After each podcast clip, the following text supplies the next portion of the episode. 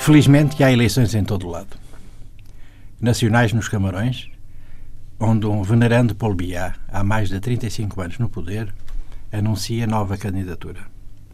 Manda a mais simples das inércias que o presidente incumbente volta a ganhar. É justo. O país, esse, fragmenta-se. Analistas referem perigosos laibos a desenharem-se como pré-anúncio de protesto violento, quase guerra civil.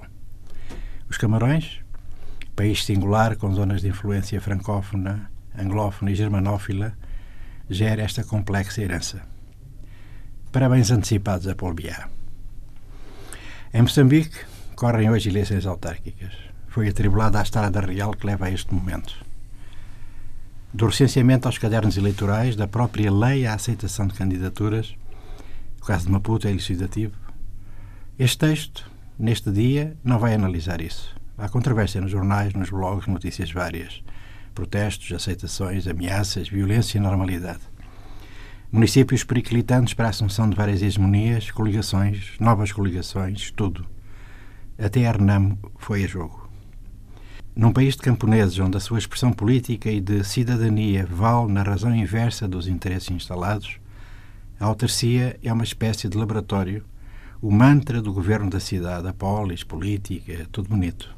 Mas é verdade. É isso. É um pouco isso. É muito isso. O dia é longo, o de hoje.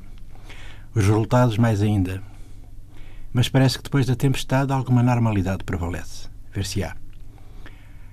Os resultados, e que a divulgação seja célere e credível, pronunciarão o que aí vem no arco das alianças e não nas personalidades emergentes, mas que aceitam o jogo da cidade, das que querem ganhar e das que têm medo de perder da participação e da abstenção, das geografias eleitorais e preferências nas capitais das províncias, se começará a perceber o que vem mais lá para a frente: as legislativas e as presidenciais.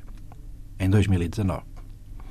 Foi preciso morrer gente para haver mudanças constitucionais na arquitetura do Estado, na sua descentralização, de alguma forma. Não muito formalmente respeitadoras das regras, ao que intuo, e ao que não me atrevo a querer ser constitucionalista. Há misteriosas exações a norte, ajustes de contas e ameaças a comentadores a sul, um chamboco que paira sobre as consciências e a liberdade de expressão, o castigo de quem sabe, a quem se atreve, questões da polis. Mas parabéns à ExxonMobil, que conseguiu os generosos créditos fiscais.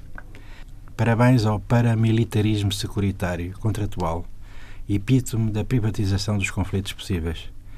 Parabéns ao prédio Plaza, Maputo Plaza, na 24 de julho, e a armada turca de Erdogan, que se diz ter acostado à cidade. Diz-se. O último cerco histórico do saudoso Império Otomano foi a Viena da Áustria. Ainda não havia nem Strauss nem Valsa. Depois da queda da Sublime Porte, os novos janízeros entretêm-se a devorar a sua própria gente e as adjacências do explosivo e trágico Oriente Médio. Será que chegaram mesmo à cidade? Sabe-se dos grandes investimentos, tanto do governo de Ankara como do inimigo mortal de Erdogan, que não seja por causa do croissant, essa boa herança do cerco de Viena que Maputo já tem, mercê da influência das pastelarias coloniais. E que haja água e um melhor governo das cidades. A política começa aí, no campo também, ou no distrito, como alguém disse.